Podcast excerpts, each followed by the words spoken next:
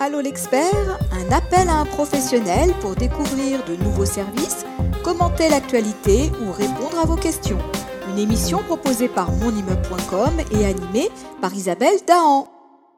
Bonjour, alors aujourd'hui pour la question à l'expert, nous allons prendre la question d'un de nos lecteurs qui se demande justement dans la conception des ouvertures de fenêtres, comment garantir une isolation sans faille pour éviter les ponts thermiques. Alors pour lui répondre, nous faisons appel à Marc Lécuyer qui est responsable prescription et chargé d'affaires chez Alpac Précadre. Bonjour Marc. Bonjour Isabelle, bah, je vous remercie euh, de poser une question pertinente. Votre auditeur se pose donc euh, pour la reformuler comment avoir une isolation efficace autour de la fenêtre dans le cas d'une rénovation énergétique? On a pu remarquer, nous entre autres Alpac, nous sommes un bureau d'études qui fabriquons des blocs, des précadres qui vont venir habiller le tour de la fenêtre justement pour amener une performance thermique à la fois de l'esthétique aussi et en même temps le système d'occultation. L'idée, si vous voulez, c'est que au quotidien, on est un bureau d'études, on fait du sur-mesure, donc on est confronté à vraiment des cas par cas, des solutions sur mesure à chaque fois. Et donc euh, ces solutions sont systématiquement visées par l'étude thermique. Et dans le cas de cette étude thermique, on a pu noter qu'il y a entre 20 et 30 de déperdition minimum, 20 autour de la fenêtre. Ce qu'on trouve dommage aujourd'hui, c'est que certains chantiers sont réalisés pour des questions économiques sans isolation du retour, du retour de tableau de la fenêtre, donc le côté du, de la fenêtre et de l'appui du linteau pour des questions économiques. Ce qui est dommage, c'est que l'échafaudage est déjà en place, les gaz sont déjà en place, et c'est ce qu'on appelle une mauvaise utilisation du gisement d'économie d'énergie. Donc si on se réfère aux recommandations de la Chambre scientifique technique du bâtiment, l'idée c'est qu'une fois que les gaz sont sur place, que l'échafaudage est payé, c'est d'amener vraiment une performance totale et pas simplement thermique. Aussi au niveau de l'étanchéité, au niveau de l'appui de fenêtre et au niveau de l'occultation, parce que conformément à la RE 2020, aujourd'hui on prend en compte, et demain encore plus, on prendra en compte le confort thermique d'été dans les logements. Donc notamment quel système d'occultation au niveau du confort euh, l'utilisateur va, bénéficier si vous voulez au quotidien. Marc, est-ce que ça, ça intervient quand on est dans une rénovation avec une isolation thermique par l'extérieur ou dans n'importe quel cas de rénovation de façade?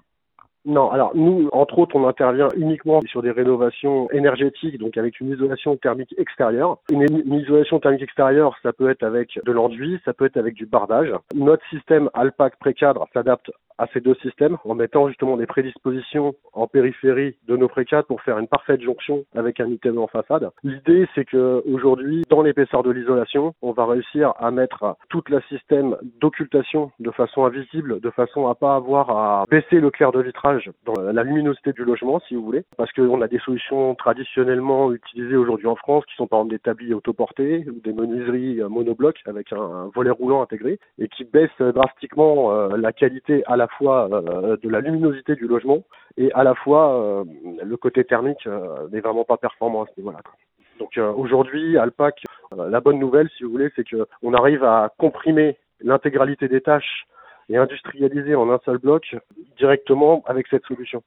Donc voilà, c'est assez complet. On a ah le précadre notamment qui est composé alors avec un appui de fenêtre qui va intégrer directement la forme de pente, les rejingots, parce qu'aujourd'hui, si vous voulez, en rénovation, euh, on hérite de l'existant. Donc, il peut y avoir des variations de cote, il peut y avoir des problèmes techniques inhérents à la construction même du bâtiment dans les années 50, 60, 70. Et c'est très compliqué pour l'entreprise, pour le maître d'œuvre, de s'adapter parfaitement à l'aspect réglementaire euh, sur des bâtiments qui, de base, ne sont pas forcément réglementaires. Donc, euh, nous, l'intérêt, c'est qu'on arrive à vraiment standardiser tout ces points de détail, notamment, donc je vous disais au niveau de l'étanchéité euh, à l'eau et l'étanchéité à l'air, au niveau euh, thermique, avec euh, une isolation assez performante, avec un lambda de 0,022, et aussi un coffre de volet roulant ou de, brise-soleil directement intégré dans l'épaisseur de l'isolation externe.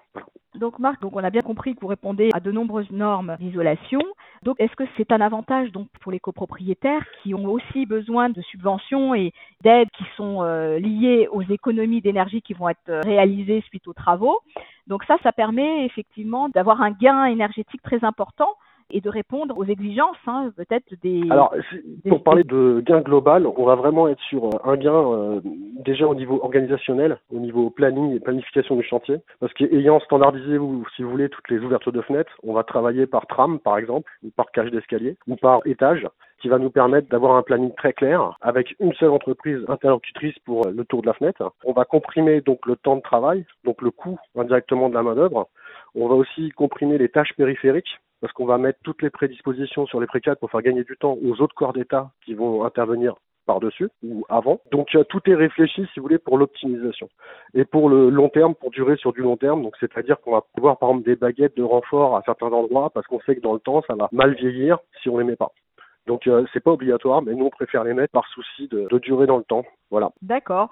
Donc par rapport aux gains énergétiques, vous avez fait des études, non? Vous avez vu un petit peu ce que ça. Bah, ça étant donné de... qu'on fait du sur-mesure, si vous voulez, Oui. je pourrais vous donner euh, vraiment des performances énergétiques euh, flagrantes sur euh, certains dossiers précis. Maintenant, notre qualité, c'est de prendre un dossier pour euh, sa particularité euh, unique, de faire une étude particulière vraiment sur ce dossier euh, sur mesure et d'extrapoler, si vous voulez, à la fois une technique, des plans, une maquette s'il faut, et un budget naturellement totalement contrôlé du début à la fin. Voilà. Et donc l'idée, c'est qu'en copropriété, souvent on a un problème de gestion des occultations et du raccordement électrique. Donc on a aussi sorti une nouveauté en photovoltaïque qui permet aussi d'éviter de rentrer dans les logements directement.